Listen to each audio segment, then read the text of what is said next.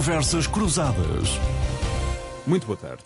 João Sergeira, Manuel Carvalho da Silva e Nuno Botelho, em instantes, na análise da atualidade, é mais um Conversas Cruzadas, numa semana dominada pelo Orçamento do Estado para 2023, o documento que desenha as linhas gerais da política económica para o próximo ano, eh, uma semana que acaba com o Governo eh, e, em particular, o Ministro das Finanças, a sublinhar que esta proposta de orçamento é um documento em que reduzir a dívida pública é uma prioridade e é o fator que permite que Portugal possa encarar o ano que aí vem eh, com uma almofada para agir se os cenários mais pessimistas se confirmarem. O governo recusa a palavra austeridade, mas a classe média vai perder eh, poder de compra, em alguns casos vai perder mais eh, de um salário.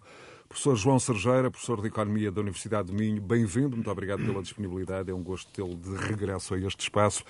Muitos analistas, eh, professor João Sergeira, têm eh, alertado para o facto das revisões dos cenários macroeconómicos para 2023 estarem a ir no sentido eh, de forte desaceleração económica, uma desaceleração que poderá provocar uma recessão em muitos países, por exemplo na Alemanha. Nesse sentido, pergunto-lhe, este orçamento é cauteloso, é demasiado otimista, por exemplo, na redução da dívida, apesar da ajuda da inflação? Nós sabemos que Portugal é uma economia cada vez mais aberta ao exterior, não tem como uh, evitar que as perspectivas de evolução dos preços, dos serviços, dos bens importados, em particular, por exemplo, da energia e dos bens alimentares, não continuem a fazer disparar a inflação deste e do uh, próximo ano. Bem-vindo. Muito obrigado pelo convite e, e, e saudar também os, os meus os restantes participantes do, do, painel. Quando eu olho para, para este orçamento, há duas, é duas ideias um pouco contraditórias, que é, um, é olhar para o orçamento na, na, forma como ele foi anunciado e como está a ser comunicado, e outro quanto à substância. Quanto à substância, talvez isso foi a pergunta que colocou, tem mais a ver com a substância do propriamente com a forma. De facto, o orçamento é cauteloso, ou seja, quando olharmos para, para o quadro macroeconómico que foi desenhado para o orçamento deste ano, de, de 2022, e que foi aprovado já já numa fase adiantada do ano, aí o quadro macroeconómico estava completamente desajustado da própria realidade quando foi apresentado. Agora, este quadro e estas previsões para 2023, eu diria que é o possível, porque o ano 2023 é um ano, talvez não tenha havido nos últimos anos, a não ser que durante a pandemia, como é óbvio, mas onde haja uma incerteza tão grande quanto a estes agregados, à evolução dos principais agregados macroeconómicos. Relativamente à inflação, vamos estar aqui sempre com margens, com intervalos de confiança muito, muito dilatados. Portanto, eh, podemos dizer o que quisermos, mas dificilmente uh, podemos ter uma certeza até ao final do ano. Relativamente ao PIB, é que eu acho que ao crescimento do PIB o governo está a ser um pouco mais otimista uh, do que talvez fosse mais ponderado aceitar um crescimento mais lento. Isto porquê? Porque o que é que nós sabemos?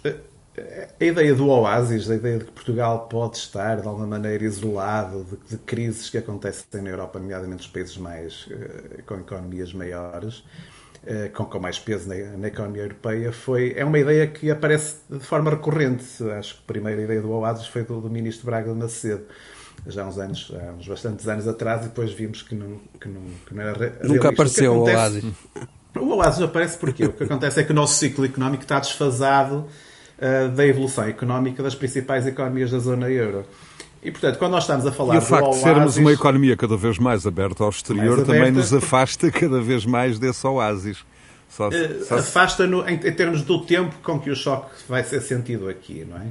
E, e, e, portanto, nós podemos, se a Alemanha entra em recessão, se a França entra em recessão, se a Espanha entra em recessão, Uh, no próximo ano, a Espanha ainda não sabemos, não é? Mas, Mas são alguns dos nossos principais mercados de exportação. Principais mercados. Se entrarem em recessão, isso vai, vai se fazer sentir aqui em Portugal, sem dúvida alguma. Podemos perguntar é se é no primeiro semestre ou se é no segundo, qual é o grau de desfazamento. Mas isso vai, vai se fazer sentir. Portanto, eu aí acho que, é, que o governo está a ser otimista. Mas, por outro lado, também foi bastante cauteloso uh, na forma em, digamos, uh, puxar o déficit para baixo. Portanto, este déficit de 1,9, e comparando, por exemplo, aquilo que está a ser feito em Espanha, que é, que é aqui mesmo ao lado, com um governo, digamos, da mesma cor política, da mesma orientação ideológica, é muito mais, o governo espanhol está a arriscar muito mais na dívida pública e muito mais no crescimento do déficit do que no caso português. Agora, se, se, me perguntar relativamente à forma como isto está a ser apresentado, eu estou eh, bastante desiludido no sentido que eh, há aqui uma confusão entre evolução real e evolução uh, nominal. O governo, quando quer apresentar alguma coisa de crescimento, fala sempre em, número, em, em termos nominais. Uh, aquele, uh, aquele slide do, do ministro Medina, quando diz que uma família com dois filhos pode poupar 3.273 euros honestamente, eu não esperava isto um Ministro das Finanças, portanto, acho que isto é, é quase demagogia, porque grande parte deste aumento é um, um, aumento de um salário de uma empresa privada, portanto, na simulação que ele fez. Depois há aqui uma série de variáveis que não controla, eh, portanto, aqui é sempre uma, uma comparação com um contrafactual, com uma possibilidade de nada acontecer e, portanto, daí o ganho dos 3.200 euros. Eh, portanto, isto é uma falta de rigor tremenda. Portanto, essencialmente é uma coisa de comunicação, uma peça de comunicação que não passa numa crítica por alguém que tenha um pouco mais de literatura financeira. Portanto, eu acho, às vezes parece que o governo faz das pessoas um pouco ignorantes, mas as pessoas vão aprendendo e, portanto, já estão a perceber que a inflação, uma coisa é aumentos nominais, outra coisa é aquilo que estão a gastar e, a subida dos preços efetivos que, que está a acontecer. E eu acho que isto é, esta é a parte grave que me preocupa, que é, às vezes, esta falta de rigor, esta falta de rigor pela verdade, pela e o Ministro das Finanças tem que ser esse, esse garante, não é? De rigor. E nessa, contas, nessa linha de rigor, rigor discurso, é? pela, pela verdade, uh, o, o, desafio colocado pela inflação, a dificuldade que é aumentar o rendimento disponível numa, numa turbulência destas, uh, por mais que isso seja difícil de aceitar por quem enfrenta dificuldades várias, acha que aqui deveria ter havido lugar, enfim, a um, a um maior esforço de pedagogia, de informação?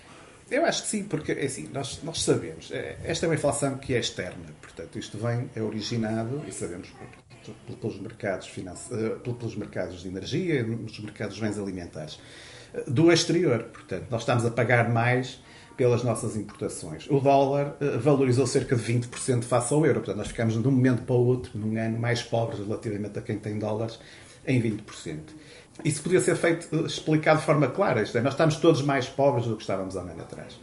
E o estar todos mais pobres quer dizer que não há aqui, eh, não há aqui nenhum abre-cadabra, não há aqui nenhuma truque de, de, ilusionismo que pudesse ser dizer que vai ficar tudo igual. Não, vai haver perdas. E, e era melhor assumi-las e dizê-las com clareza, por exemplo.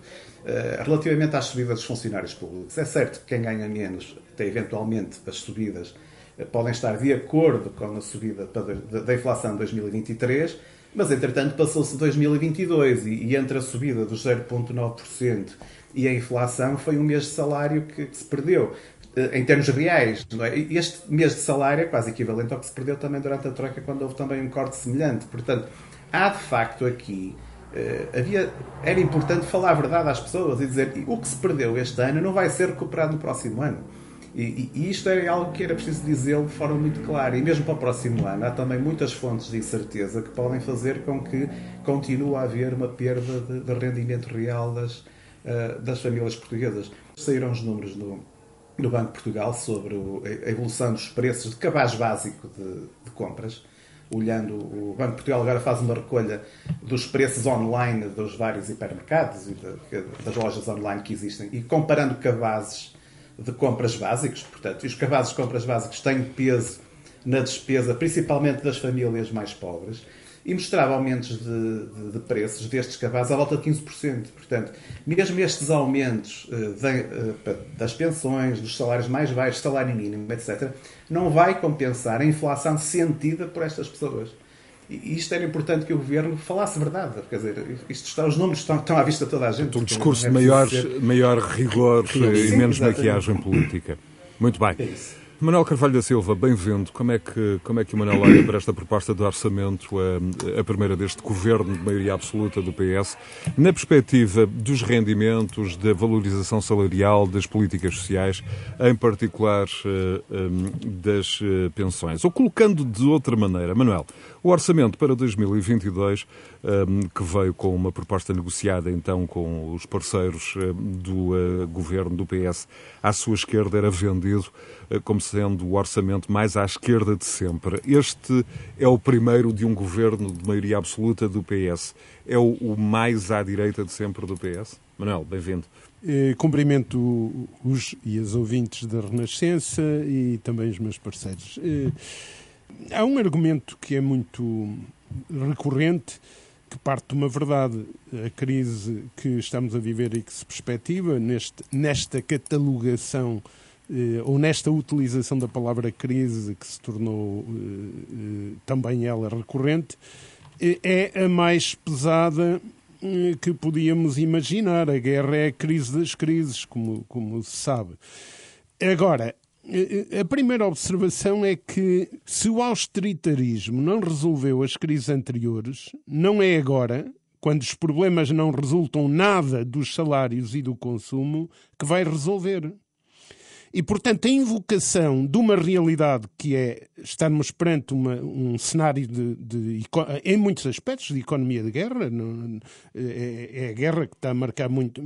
Eh, os problemas não, não emergiram eh, apenas com a guerra. Alguns problemas trás... já lá estavam, até Sim, mesmo em matéria do, de inflação. Do, os problemas sinais já lá estavam antes os da problemas, guerra. a inflação, mas resultantes de coisas muito concretas, as, as cadeias de produção, as cadeias de, de distribuição, etc, eh, etc, que vão ser profundamente reformuladas não sabemos é as dinâmicas que as vão empurrar. A guerra pode provocar eh, situações de, de, de, de, digamos, de desconjugação total em determinado momento e surgir uma solução que nem imaginávamos, ou um, um problema de bicudo que nem imaginávamos, pode ser para um lado ou para o outro.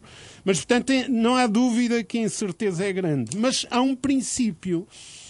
E o princípio da vida que é o futuro faz-se de de, de projeções prospectivas o melhor sustentadas possível e muito da resposta ao presente contínuo. Só há futuro com respostas ao presente contínuo. E é ignorado o presente e é chutado tudo para o futuro na base de projeções manipuladas. E, e, e, este é um problema. O, o, problema da economia portuguesa, o João Sergeiro usou, usou, a expressão, e vocês usaram a expressão, a economia muito aberta. É, é economia aberta, mas com car características específicas. É uma economia frágil, de perfil, de perfil muito baixo. Eh, o, o perfil de especialização da eco nossa economia é baixo, tem setores de baixo valor acrescentado, são esses que continuam a, a imperar na projeção para o futuro, etc. E, posto isto, só uma nota quanto à forma, acompanhando, de certa forma, o que já foi dito. Há uma manipulação entre a evolução real e a evolução nominal em relação aos salários e outras matérias, falta de rigor, truques primários em alguma coisa, é preciso dizer isso, e truques primários feitos por quem tem eh, obrigação de conhecer os problemas chama-se fraude.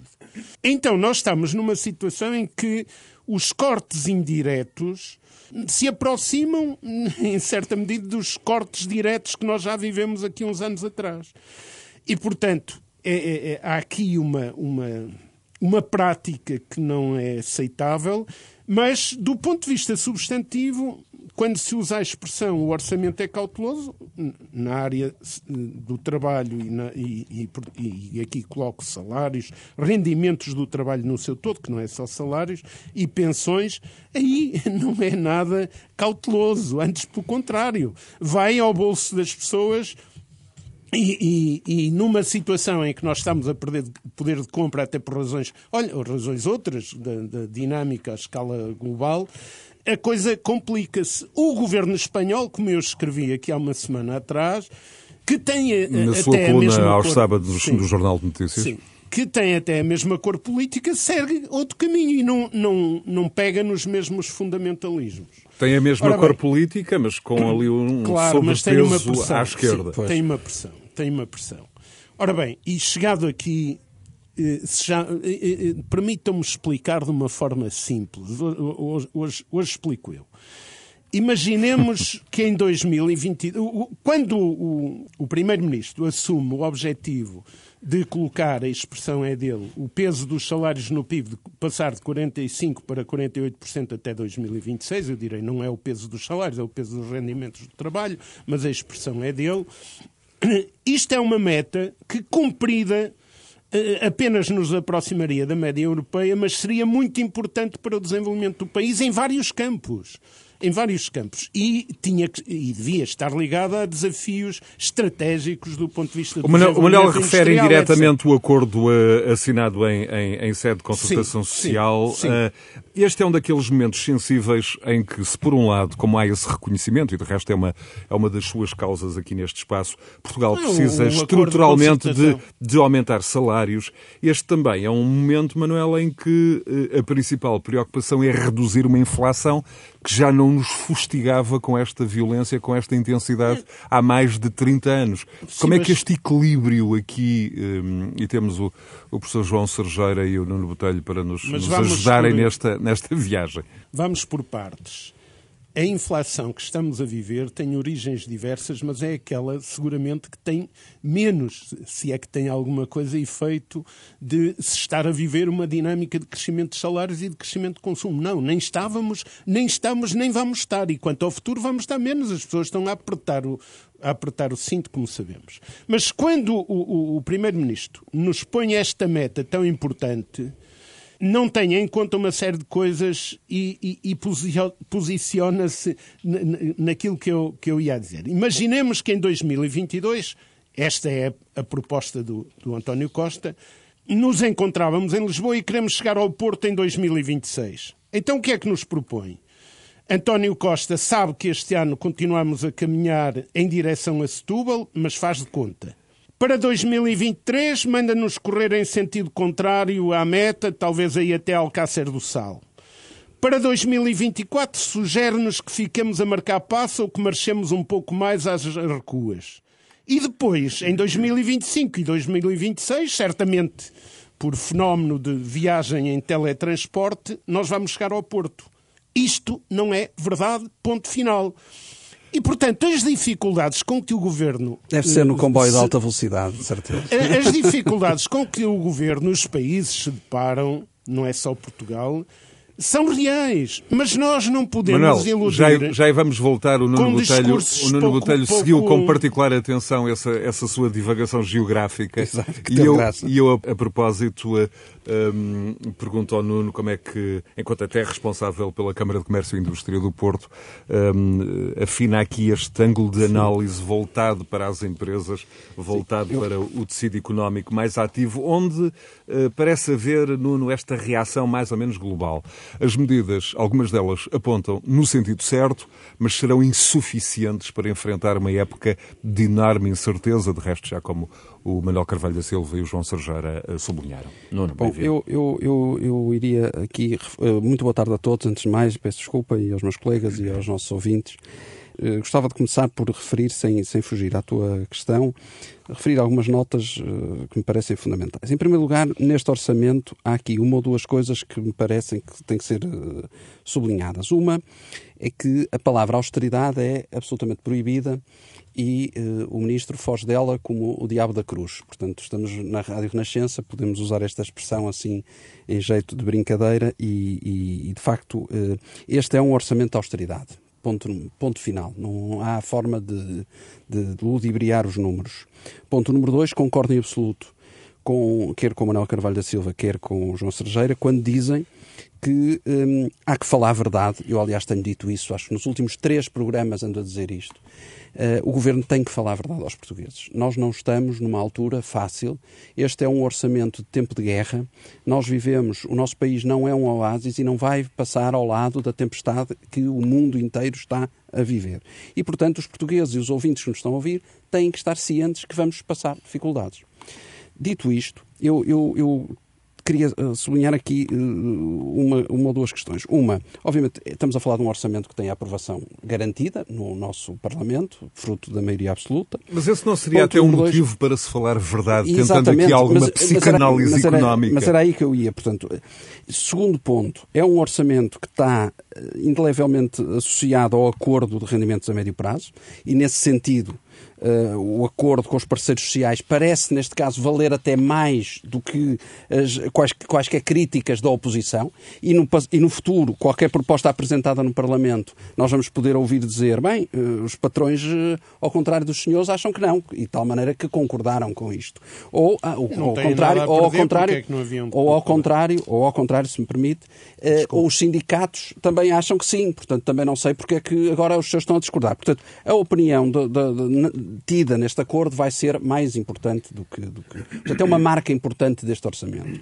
A segunda marca que me parece muito importante e, positiva, neste caso muito positiva, é a redução da dívida e consolidação orçamental. Agora, é um compromisso positivo. Aliás, nós para o ano já estamos a ver que vamos pagar uma, uma, uma, fatura brutal do aumento das taxas de juros e, portanto, desse ponto de vista, nós percebemos que um dos grandes problemas da nossa economia, e o João Sergeira falou nisso, também é claramente, e é claramente, a, a, a, o peso da dívida que nós temos que pagar, que impede em grande medida, o nosso país também de crescer.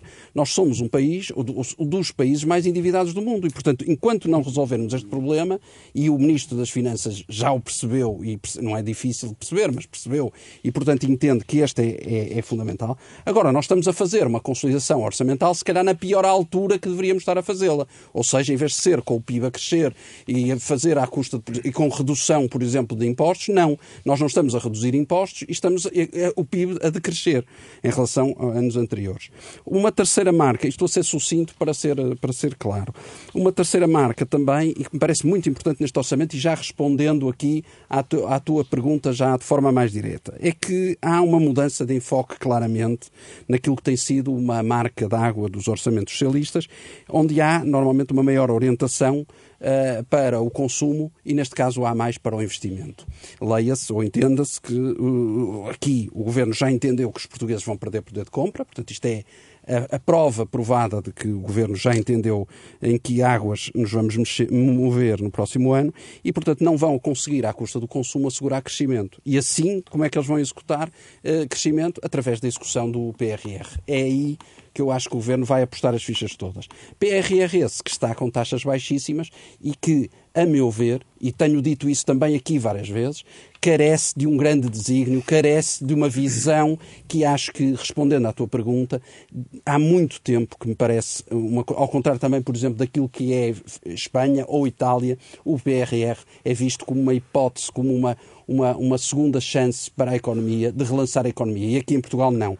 Eu, eu, eu, eu, eu, eu acho que este orçamento tem o grande objetivo por parte do governo de não alienar a base de apoio do governo, ou seja, aqueles uh, uh, portugueses, uh, portanto, não, no fundo é, é não destabilizar o poder de compra dos salários mais baixos. Eles, e há essa tentativa, o que é, é justificado e justificável e não, não, não está em questão. Agora, tem aqui, O ciclo eleitoral também é, está particularmente está distante. Distante, no, portanto, no, ainda não, é, não é uma preocupação. Agora, tem aqui dois fatores de risco fundamentais e com isto termino. Um, é um, um fator de risco que, que, o Governo controla, que é se a grande aposta é no PRR, se, se o PRR não é executado, há aqui um, imensas dúvidas quanto à questão do crescimento. E outro que não controla é a questão da inflação, que, como já foi referido também anteriormente, a chave para a sobrevivência deste orçamento está na manutenção de uma, de uma inflação que não pode disparar acima dos 4%. Ora, eu estou eh, muito desconfiado que a nossa inflação fique tão baixa não é que seja baixa, mas eh, tão abaixo desse valor ou tão nesse valor. E, portanto, ehm, tenho muitas dúvidas. Um orçamento, respondendo José Bastos, eu tenho muitas dúvidas porque um orçamento onde cai o consumo, cai o crescimento, caem as exportações e, e, e por exemplo, não é prevista uma queda do desemprego, como é que isto é possível? Eu tenho muitas dúvidas. Enquanto uh, olho para as empresas e todas elas me dizem que estão a sentir já pressão uh, no sentido contrário, ou seja, falta de encomendas a começar a surgir, as exportações a começar a diminuir, os nossos mercados principais a começarem a travar e isto é algo que me assusta. Meus caros, promovendo uh, aqui o debate entre os três e a propósito de uma referência do Nuno Botelho à falta de, de visão global neste orçamento. O professor Ricardo Reis, da London School of Economics, numa entrevista que uh, sugiro e que está de resto disponível em rr.sa.pt, diz ser um orçamento muito na linha do que têm sido os orçamentos de António Costa, onde não há propriamente nenhuma grande visão reformadora, nada que estimule o crescimento nada. por si mesmo. Eu gostava de ouvir o, o João Sergeira, o Nuno e, evidentemente, o Manuel sobre esta, sobre esta questão da grande visão no, no orçamento ou da ausência dela. Eu aí discordo um pouco com, com o Ricardo. Isto é, ele tem razão numa coisa, porque quando se discute o orçamento, confunde-se um pouco o orçamento com aquilo que deve ser uma, uma, uma visão de, de, médio ou de longo prazo para o crescimento da economia portuguesa. Não é? Porque o orçamento é anual, portanto, e não vamos eh, confundir aqui o que é a gestão uh, anual, uh, em termos uh, dos, dos meios públicos, daquilo que deve ser uma estratégia a médio e longo prazo. E essa não pode estar condicionada às vicissitudes da conjuntura. Portanto, aqui há dois. Os timings aqui são diferentes. De facto, é um erro que tem sido a nível das, das nossas políticas públicas e na própria gestão uh, das, uh, das várias áreas da administração pública, que é este pensar o ano a ano.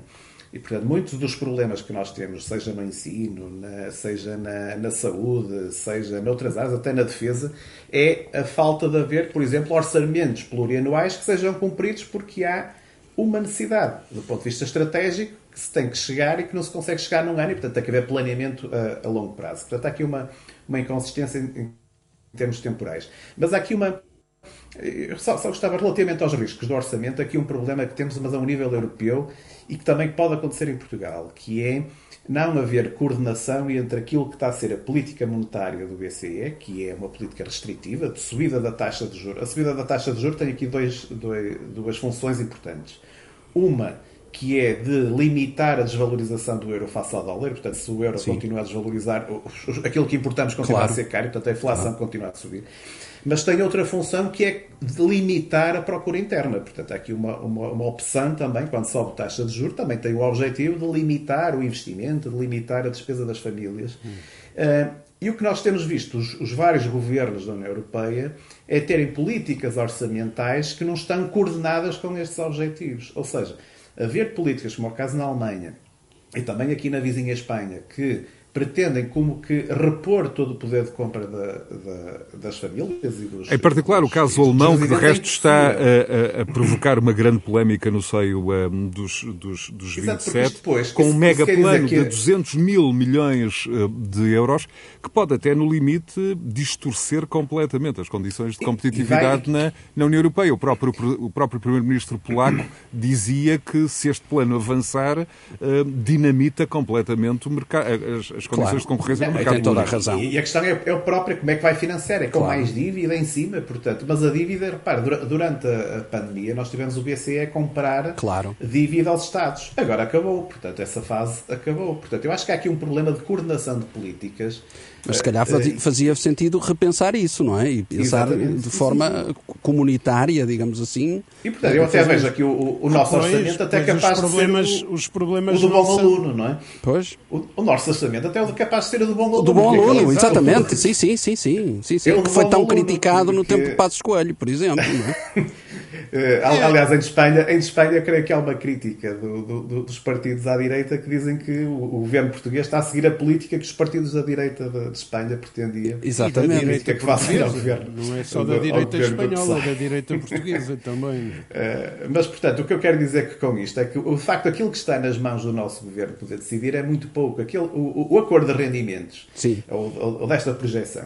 Uh, enfim, eu vi o documento e acho bem intencionado e acho importante até ter valores focais não é, de aumento de salário, Sim. mas depois nós temos uma fórmula que é o conjunto de três incertezas.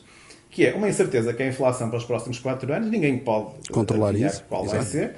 A segunda, o crescimento da produtividade, também não depende, também não. Não, não, se termina por decreto, e claro. depois dizer que as empresas vão aumentar mais 1,1. Exatamente. Ou seja, nós somamos três incógnitas na matemática, se eu somo três incógnitas, o que vai resultar é numa incógnita ainda maior. maior claro. João, João Sergeira, deixe-me introduzir ainda somar aqui mais uma incógnita a que certamente muitos dos, dos nossos ouvintes que nesta altura um, nos seguem, por exemplo, nos seus eh, automóveis, eh, perceberão uh, quanto a este quadro de incerteza. Esta brutal uh, variação em duas semanas do preço do litro do gasóleo. Em 15 dias, e amanhã, mais, amanhã vai subir outra justamente vez. mais de 20 cêntimos.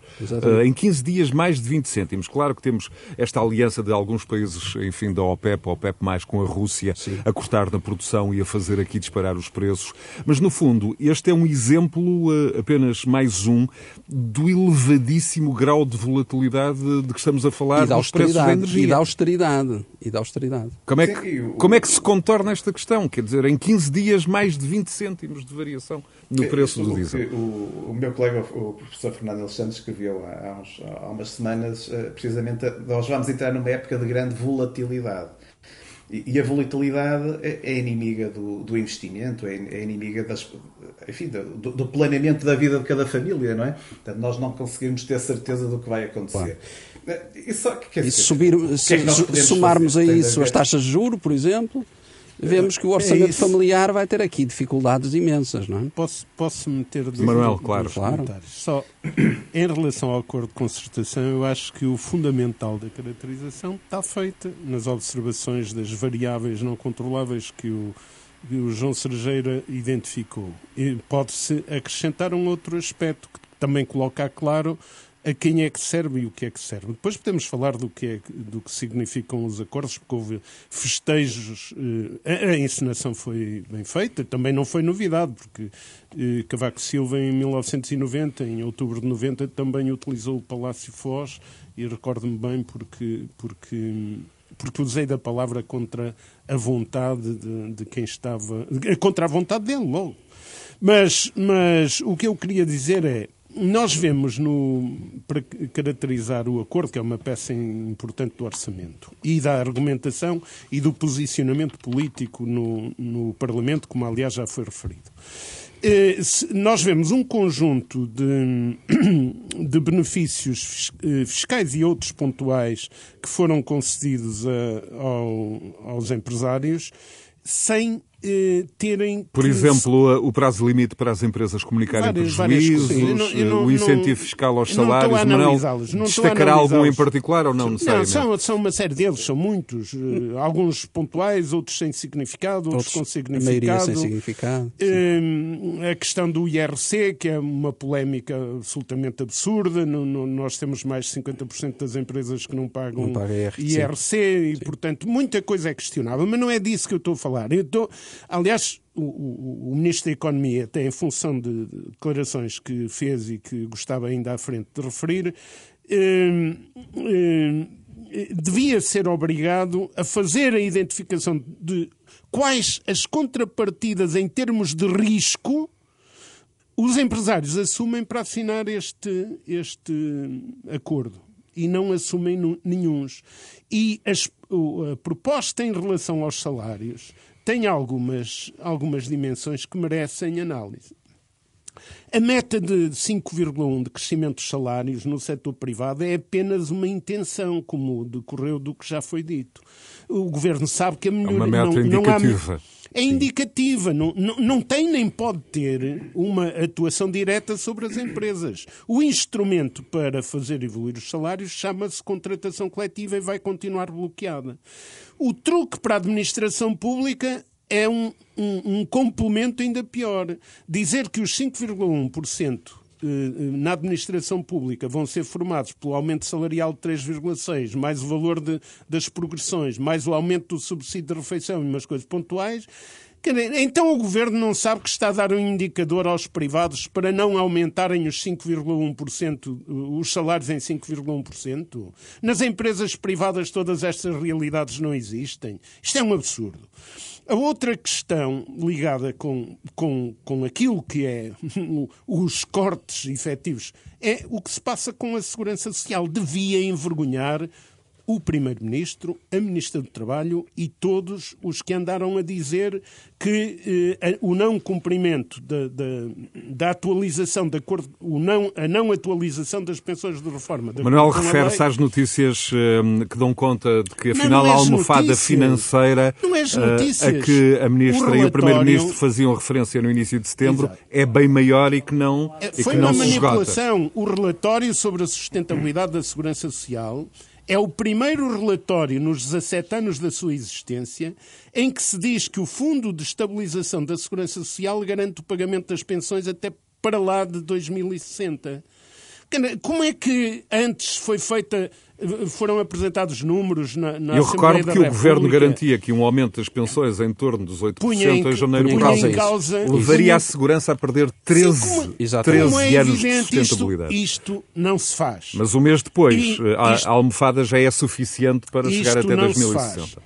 Isto não se faz. E, portanto, eh, são estas questões. É preciso também dizer, Manuel, que para este ano o Governo vai encaixar mais de 10% de receitas para a Segurança Social do que em Sim, 2021. sim, mas eu aí- O dobro do que estava à espera. Exatamente. Mas eu exatamente. aí não entro naquelas campanhas, nunca entrei, nem E entrarei. tendo por base que o emprego naquelas se mantém, os campanhas números de- de emprego se Sim. mantêm e tudo mais. Sim. Se se está a receber mais, Sim. começa a gastar-se. Não, se também se não, está a claro. receber mais, é preciso ver também Não. onde é que é preciso Claro. gastar. E aqui entra, e perdoem-me a tal questão do. O, o Ministro da Economia disse.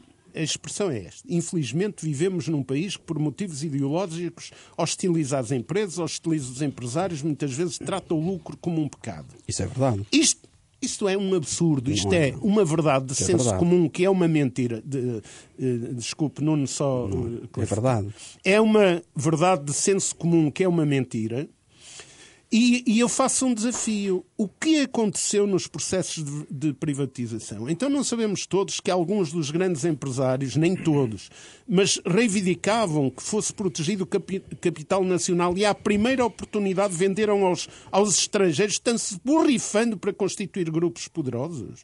Mesmo quando um ou outro grupo, e estou-me a lembrar é de um em questão. concreto, Mas isso é outra tentou, questão. eh, um Concordo momento, consigo, mas- tentou mas a- concordo consigo. tentou Mas é outra atuar. questão, que não tem nada a um ver ou com isso. tentou atuar para, tem nada a ver com isso. Para reforçar grupo, antes, pelo contrário, Tem razão. agiu-se no sentido oposto. Tem razão. E, E- fizeram-se erros muito graves. E também meteu a colherada onde não devia pôr.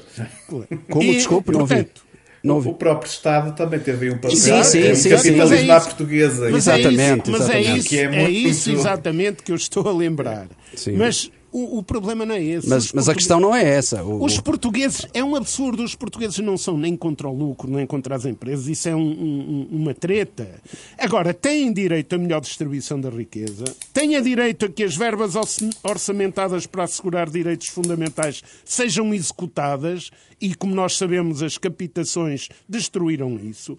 Nós somos um dos países europeus com menor parque habitacional público e mais fraco, com menor área florestal pública e temos floresta sem, sem proteção, e isto nós tínhamos ou devemos ter direito e devemos lutar somos por um isso. país E, portanto, pobre, somos um país pobre e um país endividado. Não somos- E que- oh, oh, quem não tem não dinheiro não sabes, tem vícios. Meus Há uma caros, coisa muito importante. à questão da dinheiro tem dívida. Eu, eu gostava de E vos a ouvir sobre a dívida questão da é que nos dívida. impede de fazer muita coisa. Se nós não olharmos para os é últimos números a do dívida. FMI, É, é. Não é nada a dívida. A É, redução da dívida pública É prevista é da- das maiores do mundo, eh, entre sim. 2020 e 2023.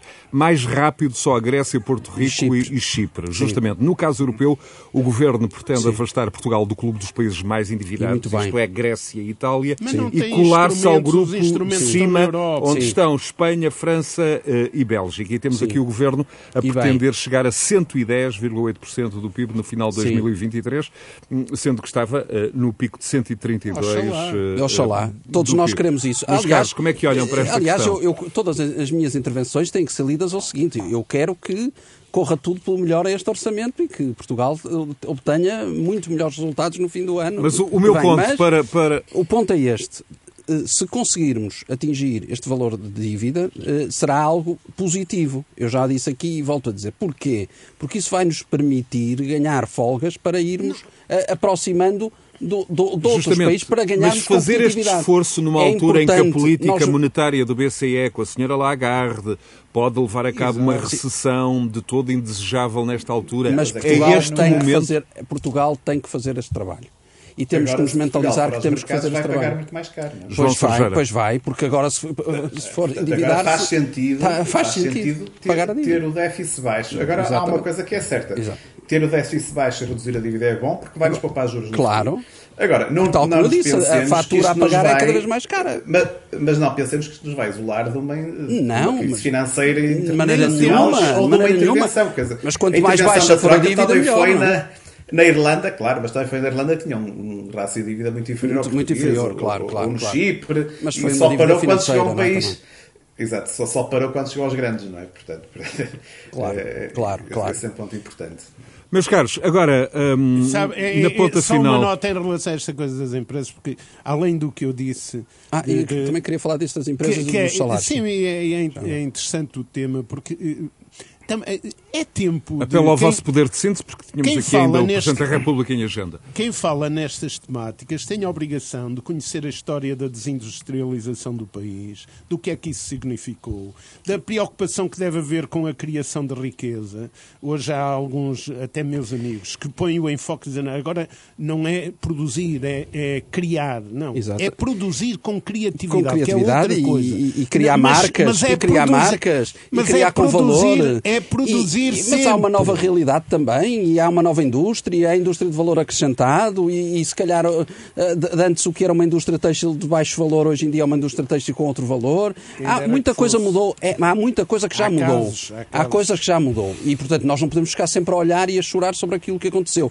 Estou de acordo com o Manel Carvalho da Silva quando diz que muitos empresários alienaram a estrangeiros muito do seu, daquilo que era o seu capital empresarial e, e não deveriam ter feito daquela maneira. Concordo, até concordo e, e- e- e digo-lhe isto e, e não estou a ver muitos dirigentes associativos a dizerem isto com esta frontalidade que eu estou aqui a fazê-lo. E digo-lhe isto. Deles, Agora, No caso da Simpor e da, e Sim, da sim. Por aí fora foi porque o Estado estava ali metido. Enfim, Sim, sim, e não só, havia exato. uma- Sim, havia esses casos, mas, mas outros, também houve outros, e na banca houve casos eh, que, enfim, que não vale a pena estarmos agora aqui, mas podíamos falar. Bom, há, há vários casos, mas relativamente aos salários, eh, de facto, vai ser difícil à área privada eh, fazer, de facto, essas progressões, porque estamos a falar de um ano que vai ser muito difícil vender Mas, Carlos, e manter as exportações, tal como todos já percebemos. Tudo é política, evidentemente, mas no plano eh, estritamente mais, mais político, os últimos dias eh, ficaram marcados pelas críticas ao Presidente da República, para além das declarações sobre os abusos sexuais na Igreja, somaram-se críticas a um Presidente que alegadamente fala demais, sobre tudo e sobre nada, tanto que, eh, por exemplo, Diogo Feio, ex-líder parlamentar do CDS-PP, num texto no público da última sexta-feira, diz não ter ficado espantado com o facto de uma bateria de críticas ter vindo da esquerda, mas sim com a torrente de comentários do mesmo género vindos da direita, eh, que deixaram espaço e bem aproveitado para ser António Costa a assumir a defesa do Presidente da República. Diogo Feio diz ainda que eh, a tentativa sistemática de enfraquecer a ação do Presidente da República à direita deve ter limites, eh, porque, desde logo, Marcelo tem anos de intervenção na vida pública, é conhecido pelo seu humanismo, pelo seu compromisso social, pelo apoio aos desfavorecidos. E, por outro lado, há quem defenda que a palavra do Presidente perdeu peso, perdeu grávidas, eh, eh, por exemplo, a questões como os recentes alertas ao Governo eh, de que tem que estar preparado para uma inflação maior do que hum, 4%, ou ou a atenção a que a execução do PRR precisa, enfim, são alertas que tendem a ser esquecidos depois desta polémica que levou o Presidente da República ao seu primeiro pedido de desculpas público. Nuno, como é que olhas para esta questão? Bom, eu devo começar por dizer que concordo em parte com aquilo que o Diogo Feio escreveu, eh, ou seja, acho que o Sr. Presidente da República, obviamente, é um garante em muitas áreas, nomeadamente na área social, é uma pessoa com uma sensibilidade e com uma cultura que nos deve a todos fazer. eh, eh, pensar e, portanto, de- que nos merece respeito, mas também não está acima da crítica. E, portanto, eh, devemos ter, com elevação e com o respeito institucional que o Sr. Presidente da República nos merece, devemos dizer, e eu estou à vontade, porque tenho defendido muitas vezes, mas desta vez acho que, de facto, eh, o facto de ele falar muitas vezes e, e a, todo, eh, a todo momento sobre todos e quaisquer assuntos, o leva a que muitas vezes diga o que não deve. E foi este o caso. Esta semana foi, de facto, muito infeliz a sua declaração sobre o assunto em concreto, sobre a questão dos abusos eh, na- da, da Igreja, os sexuais da, Igreja, e, portanto, desse ponto de vista, eu acho que ele não queria dizer aquilo, é óbvio que não queria, conhecendo o Sr. Presidente da República, eu sei que no seu íntimo não era nada daquilo que ele queria dizer, foi mal interpretado, com certeza que foi, mas o simples facto de ter referido foi mal interpretado, eu acho que foi mal interpretado. Agora, eh, de qualquer forma, não o deveria ter dito da forma que o disse. E isso acontece só porquê? Porque tantas vezes fala, tantas vezes quer dar opinião, que depois perde um bocado a, a- a razão. de facto, acho que uh, o Sr. Presidente da República deveria repensar um bocado e aproveitar este momento para repensar as suas intervenções. E uh, não há dúvida de uma coisa, é que fica aqui fragilizado porque desde logo teve que vir ter o apoio do Sr. Primeiro-Ministro e, e, mais do que isso, fica refém um bocadinho desse apoio, porque quem veio em socorro dele foi o Primeiro-Ministro, enquanto todos os outros partidos o criticaram relativamente a isso. E, portanto, isso não é bom. E não é bom para ele, na sua atuação, e ficamos aqui todos e perde o país. João Sergeira, eh, há este ponto politicamente muito relevante a que o Nuno se referia, eh, a relação com António Costa, o autor da mais robusta e relevante declaração de apoio político a Marcelo Rebelo de Sousa por estes dias, eh, enfim, até de que houve uma interpretação inaceitável das suas palavras. Nos corredores políticos comentou-se que Costa, num certo sentido, voltou a colocar Marcelo Rebelo de Sousa no seu bolso político, entre aspas, e fica agora credor de um apoio de peso.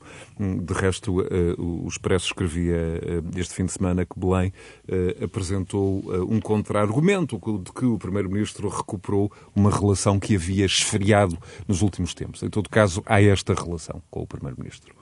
João. Essa crítica desses corredores não, não parece que seja muito muito relevante ou muito importante. O que me parece aqui é que é importante que o Presidente da República continue a ser um garante, ou seja, nós temos um, um, sistema político em que quem tem a maioria tem muito poder, não é? E o contraponto efetivo não é tanto o Parlamento, como poderia ser, mas é muito mais se não tivéssemos partidos tão alinhados com os líderes, não é? Há outros países em que os partidos... O que o João Sergeira está a dizer é que ter um presidente, da República sem a gravitas eh, que o cargo exige, no momento em que o país é governado em maioria absoluta, não deixa de ser é um politicamente risco. complexo. É e já tivemos algumas intervenções, aliás, mais neste segundo mandato do, do, do, do Presidente Marcelo, no sentido de chamar a atenção do Governo e que foram tidas em conta. E, e repare, eu estava a ouvir na rádio as, as, declarações do Ministro Pedro Nuno Santos a dizer que sempre foi a favor da privatização da TAP. Portanto, há assim umas coisas que se dizem no Governo que às vezes é preciso alguém de fora, que não pode ser o próprio Governo, e esse papel é do, primeiro, do, é do Presidente da República, de colocar uma, algum bom senso algum bom senso para evitar, enfim, este, este tipo de coisas que são, são autênticos embaraços. Eh, Muito bem.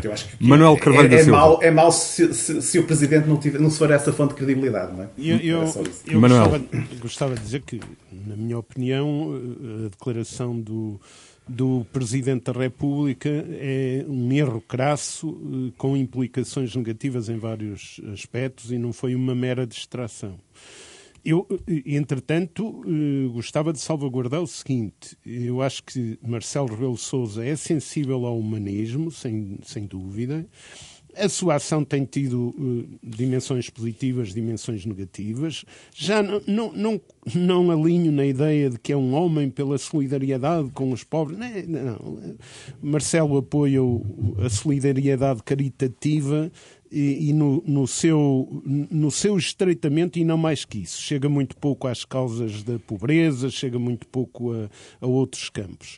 E, por outro lado, hum, eu, três ou quatro meses depois de Marcelo Rebelo de Sousa ter eh, tomado posse como Presidente da República, escrevi um, um texto em que eh, o designo por o homem-sociedade isso vem-se acentuando de forma negativa, ou seja, o Presidente da República fala por todos eh, e com isso, sobre todos os assuntos e mais algum, e com isso desativa uma intervenção e uma responsabilização de representações intermédias na sociedade, no plano social, no plano económico. Etc. Minuto final, Manuel. Isso é um desastre. Agora, o, que decorre, o fundamental aqui, além de, destas considerações que são complementares, é o problema em si. E eu acho que a Igreja anda muito mal nesta.